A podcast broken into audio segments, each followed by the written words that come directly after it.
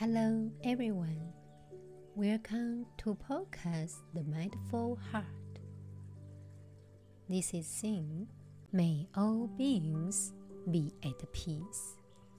This year's trafficking in persons report turns the spotlight to more clear illuminate the impact of human trafficking on our global community and on actions we can take as individuals, also as a society, to care this deplorable crime everywhere it occurs, especially in the most at risk communities. These trafficking stories can shake us to our core. However, it affects children, even babies can be victims. They should be free. Everyone should be free. And yet, through force, fraud, and coercion, human traffickers violate this most basic right. Traffickers exploit exploitative practices affect every country in the world, including Cambodia, by diminishing and destroying our communities sense of security and the global economy. Meanwhile, there are women being exploited and men that desperately seek employment and themselves in the hands of criminal gangs who then use them for forced labor and other purposes. During the Khmer Rouge, all religious practices were forbidden. The pro Vietnamese communist regime that ruled Cambodia in the 1980s encouraged Buddhism in a limited way. Then, Buddhism was restored as Cambodia's state religion in 1993. Imagine that almost 20 years of neglect have been difficult to reverse. However, the religion has not regained the popularity and prestige that it had before 1975. Nonetheless, the social and psychological characteristics often ascribed to the Khmer individualism, conservatism, patience, gentleness, and lack of concern for material wealth represent Buddhist ideas toward which Cambodians, especially in rural areas, continue to aspire. Buddhist precepts, however, do not permeate Cambodian education as strongly as they did before 1975. When you look at one person, if you have the time to look, if you have some mindfulness and concentration, you can see the suffering in him because he does not know how to handle the suffering. Then he continues to be the victim of his own, but you still want to help him. It means that you have compassion in your heart. That's why compassion is something that is born from suffering, from understanding suffering. When you know how to look into suffering. However, when you are busy making money, you don't have the time in order to look at the suffering and listen to the suffering and embrace the suffering. That's why listening to suffering and embracing suffering bring about understanding of suffering. At the same time, compassion is there. This is the mechanism of compassion. So, between compassion and suffering, there is a connection. As we know, the Buddha, the kingdom of God, has love and compassion. There are two elements the foundation to happiness. Happiness is built of compassion, love, and understanding. If we don't know how to be compassionate ourselves, it's also difficult to be compassionate to another person. That's why we have to listen to our own suffering first. If we understand our own suffering, then we can understand the suffering of other people. At the same time, we are not angry at other people. So, understand the suffering of ourselves is very important. Also, we should have time to listen to our own suffering. We should have the time to embrace our own suffering. This is what we should do in our beginning. Sometimes people don't want to get in touch with the suffering inside because they are afraid that they will overwhelm. Most people try to run away from themselves. But according to the teaching of the Buddha, we should be listen to our heart without fear. By embracing our suffering and finally to understand it, at that time we have compassion we have the energy to help the other person because if we have understood our own suffering, it's much easier to understand the suffering of the other person. Compassion will motivate you to do something to help people. They give you a meaning to your life as well we are deeply concerned about the risks of human trafficking faced by individuals internally displaced by the war, as well as those fleeing Ukraine. At the same time, the food insecurity and other border affairs of the world exacerbate trafficking risk around the globe. Now it's time to read the Diamond Sutra. Therefore, Subhuti, an enlightened disciple, auto described as being unreal and elusive every conceivable form of phenomena in aspiring to supreme spiritual wisdom. The mind ought to be insensible to every sensuous influence and independent of everything pertaining to sound, odor, taste, touch, or law. There ought to be cultivated a condition of complete independence of mind, because if the mind is depending upon any external aid, is obviously deluded.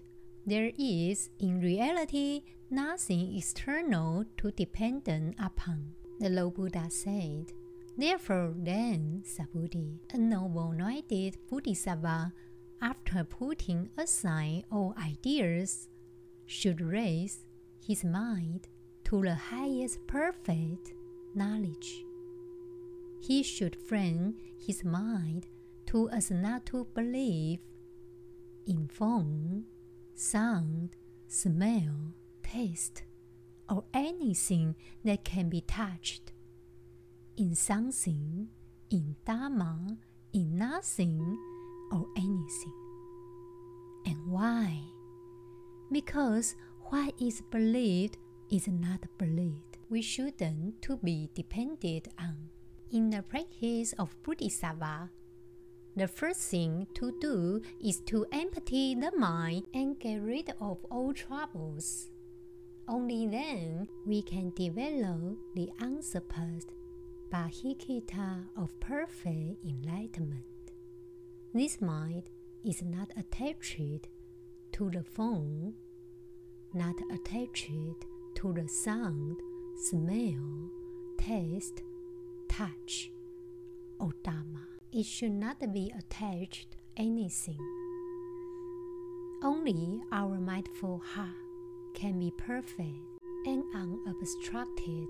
If we have attachments on any case, we will not be able to liberate the mind of dwelling, which is not the dwelling place of the Bodhisattva. Practice mindfulness with your senses right now. We try to find our mindful heart together.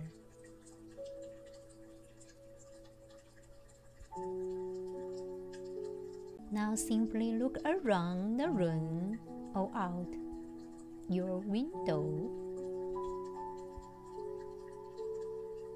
Notice what you see with beginner's mind. As if you were seeing your surroundings for the very first time.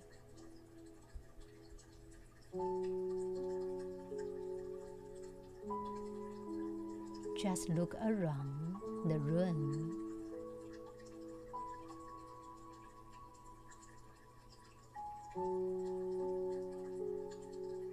Or look out your window.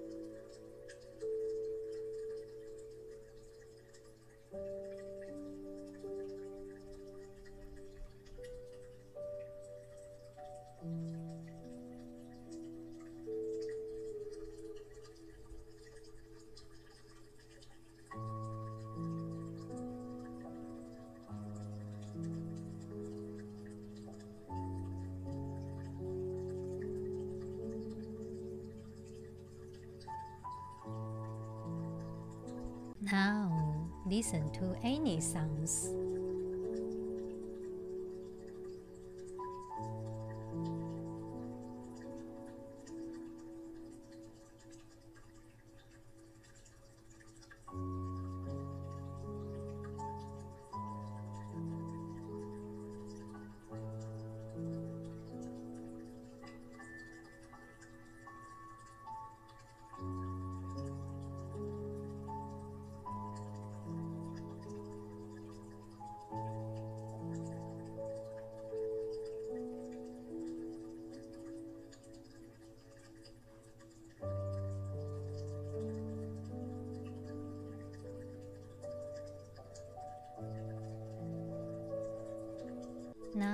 Smell any sense.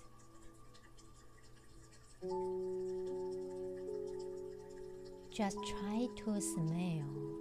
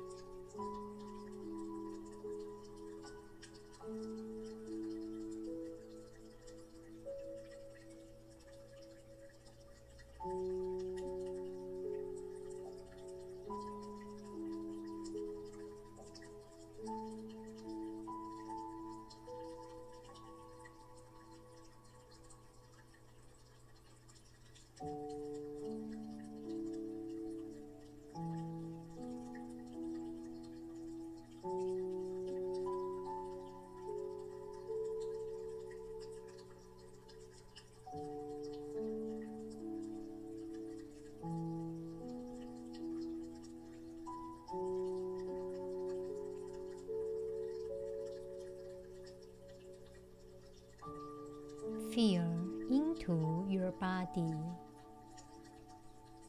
Acknowledge whatever you are feeling.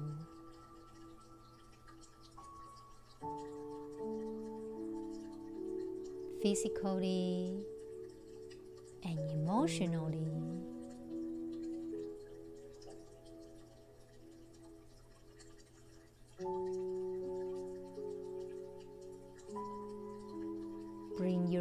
awareness to whatever thoughts come into your mind.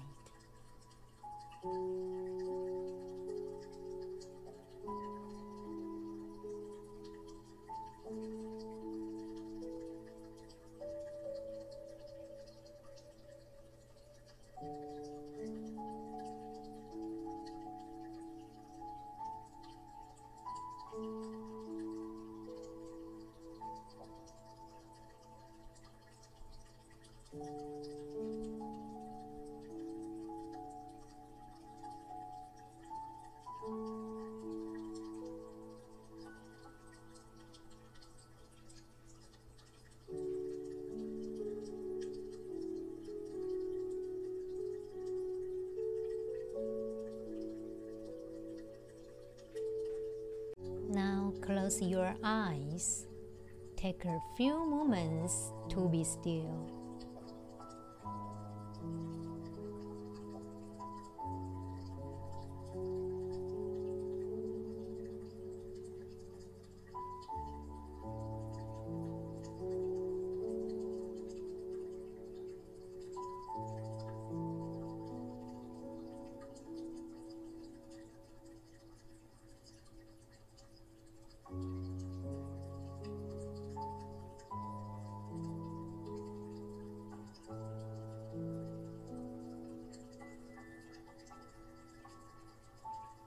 Congratulate yourself for taking some time for meditation practice. Bring your awareness to your breath. Wherever you feel it most prominently in your body. It may be at the nose, chest, belly.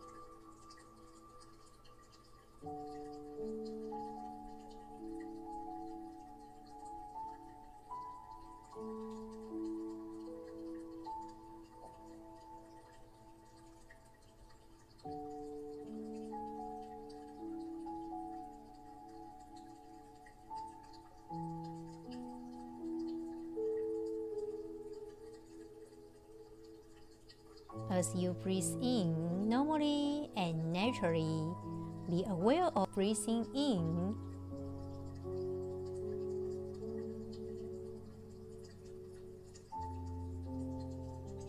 as you breathe out.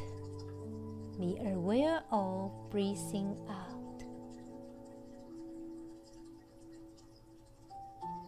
Just simply maintain this awareness of the breath. Breathing in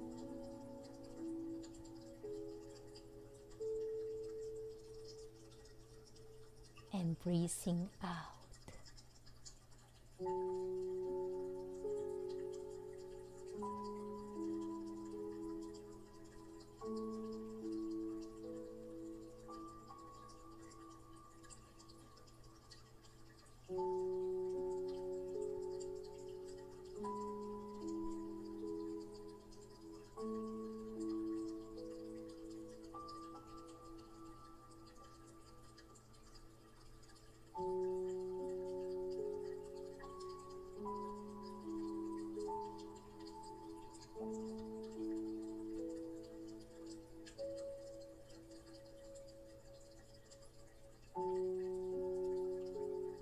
There is no need to visualize, count, or figure out the breath. Just be mindful of breathing in and out.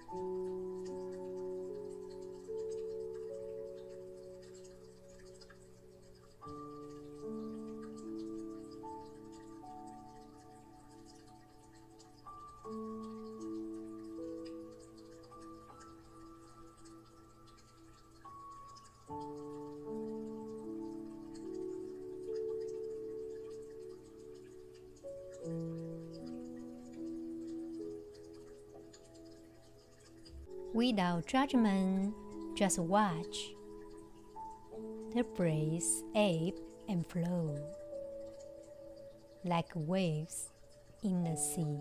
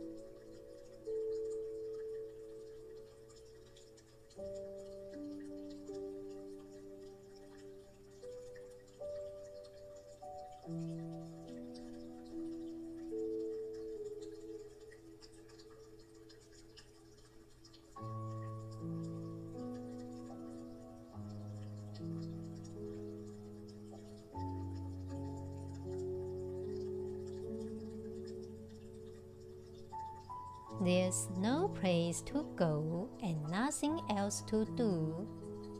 Just be in the here and now.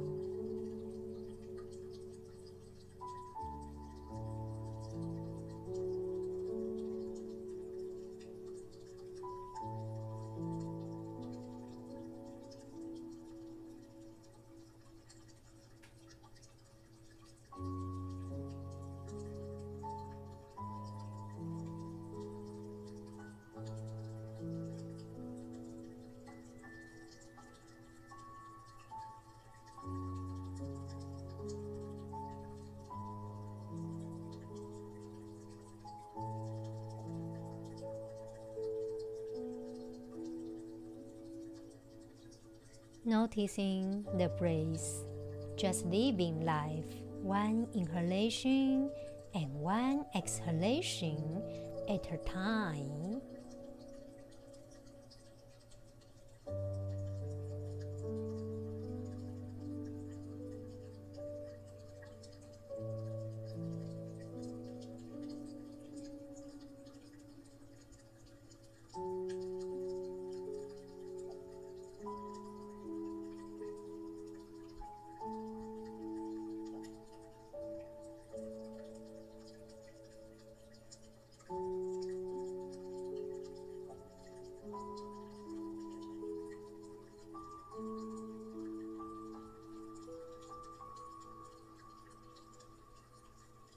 As you breathe in and out.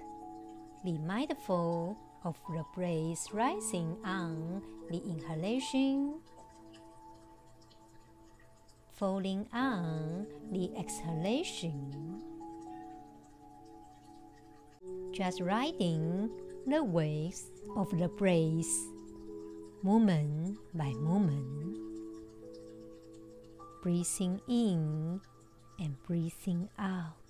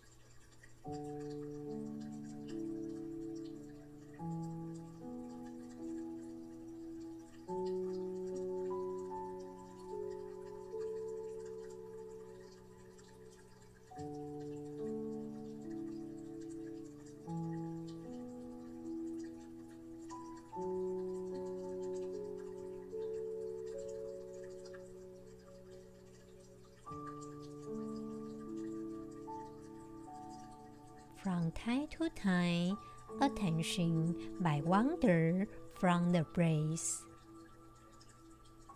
When you notice this, simply acknowledge where you went and then slowly bring your attention back to the breath.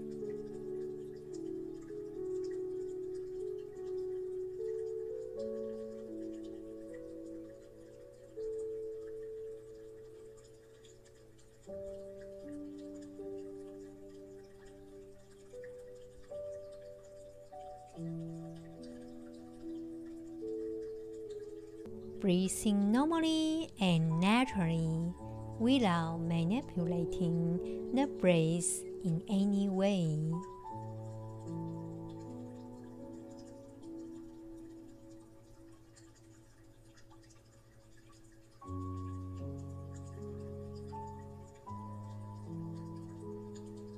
Just be aware of the breath as it comes and goes.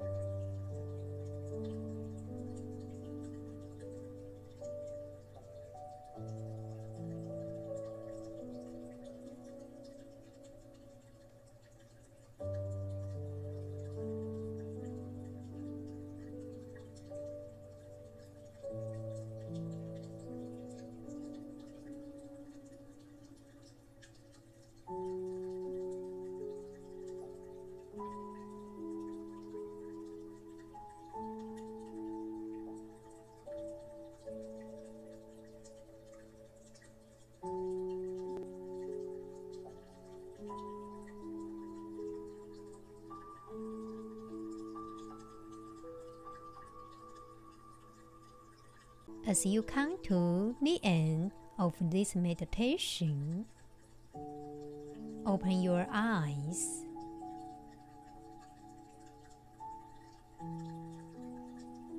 By coming back into the present moment, you begin to see and experience the mind body connection